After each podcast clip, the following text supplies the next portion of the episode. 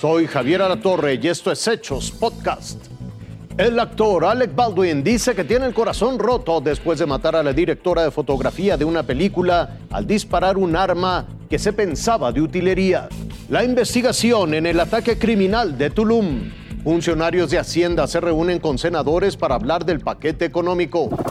Tal como sucediera hace 28 años con el actor Brandon Lee, quien falleció al recibir un impacto de bala de manera accidental en el set del rodaje de El Cuervo por parte del actor Michael Massey, a quien el incidente dejó traumatizado por años, hoy es el actor Alec Baldwin quien revive dicha tragedia al disparar un arma de fuego aparentemente de utilería que le quitó la vida a la fotógrafa Alina Hutchins, esto durante el rodaje de la cinta Rust en Santa Fe, Nuevo México, y en el que el director Joel Sousa también resultó herido, aunque este ya salió del hospital según lo indicó la actriz Frances Fisher, quien también es parte del elenco del filme, del cual Baldwin también es productor. La investigación aún está en curso, pero según los últimos reportes de las autoridades, indican que un asistente de dirección fue quien entregó a Baldwin un arma cargada e indicó al actor que era seguro usarla antes de que éste disparara en el pecho de la fotógrafa, impacto que alcanzó al director Joel Sousa, quien se encontraba justo detrás de Hutchins. Los reportes apuntan que el director adjunto no sabía que el arma de utilería tenía proyectiles vivos.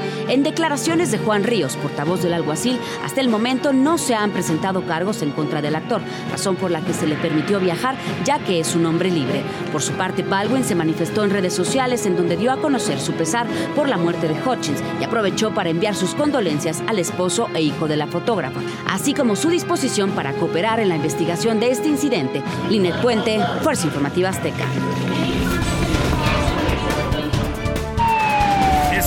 Muestra a Anjali Riot horas antes de morir entre el fuego cruzado de dos grupos delictivos en un restaurante de la zona turística de Tulum. Vibrando con el océano fue el texto con el que acompañó su última publicación desde un hotel de este destino. Ella es una de las dos víctimas colaterales que murieron en el enfrentamiento ocurrido la noche del pasado miércoles. Tiene más de 41 mil seguidores en Instagram y resultó ser una bloguera de viajes de la India con residencia en Estados Unidos. La otra turista fallecida es Jennifer Hensoldt, de 35 años de edad, originaria de Alemania, quien murió en un hospital de Playa del Carmen después del tiroteo. En tanto, los vacacionistas heridos resultaron ser los alemanes Anjan Gandalf, de 26 años, y Michael Weiss, de 35, además de una mujer holandesa de nombre Van der Koik, de 21. Este viernes, el gobierno de Quintana Roo, a través de la Dirección de Atención a Víctimas de la Fiscalía General del Estado, informó que se está estableciendo comunicación con los representantes consulares de las víctimas. Además, se indicó que el trámite para la repatriación de los cuerpos de las dos extranjeras fallecidas podría iniciar en las próximas horas. Oscar Baladés, Fuerza Informativa Azteca.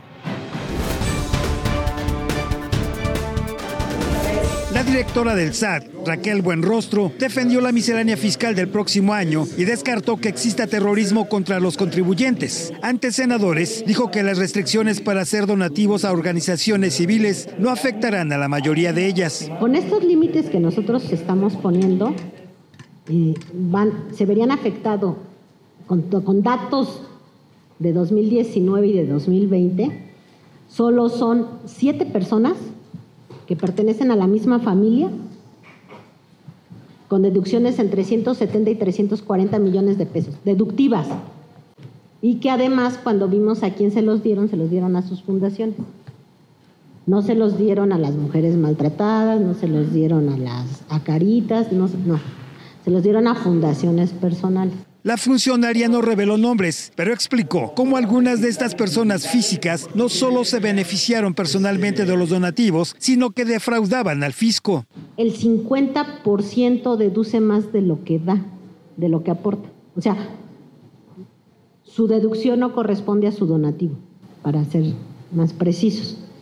¿Qué quiere decir? Que en las deductivas, en 2020 nos inventaron 732 millones de pesos en deductivas adicionales que no existían. Los funcionarios de Hacienda insistieron en que el paquete económico del próximo año no contempla nuevos impuestos y está encaminado a lograr la anhelada recuperación económica del país. Es un programa económico que continúa con la prudencia fiscal que ha sido reconocida por agencias calificadoras e inversionistas y que contribuye también a la estabilidad macroeconómica. Aquí también se explicó que inscribir al padrón de contribuyentes a todos los jóvenes mayores de 18 años servirá para fomentar una cultura temprana del pago de impuestos. Gerardo Segura, Fuerza Informativa Azteca. Esto fue Hechos Podcast.